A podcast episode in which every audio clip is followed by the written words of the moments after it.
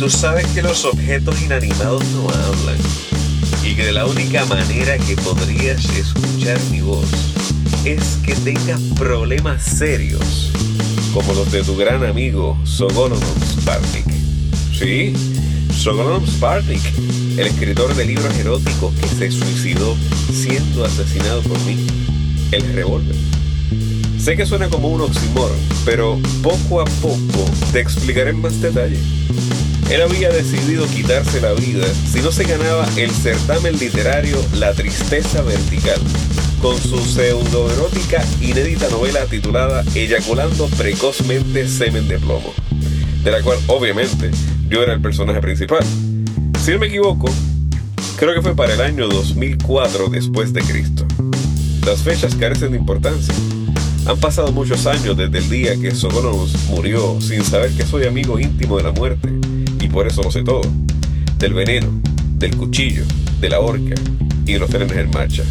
Que le temo a la oscuridad y que me gusta jugar a los indios y vaqueros con los niños que no han alcanzado la pubertad. Te pido disculpas. Es posible que no tenga mucho sentido el hecho de que yo sea capaz de narrar, pero a diferencia tuya, yo no puedo controlar mi existencia. Eso sí, no me responsabilizo si divago o me contradigo en mi narración, porque hasta para mí los recuerdos son líquidos y la memoria es porosa. En verdad, Sogolon Sparnik no era lo que se conoce como un escritor-escritor. Él escribía en su tiempo libre, como pasatiempo. Trabajaba vendiendo muebles y enseres para el hogar en una tienda por departamentos.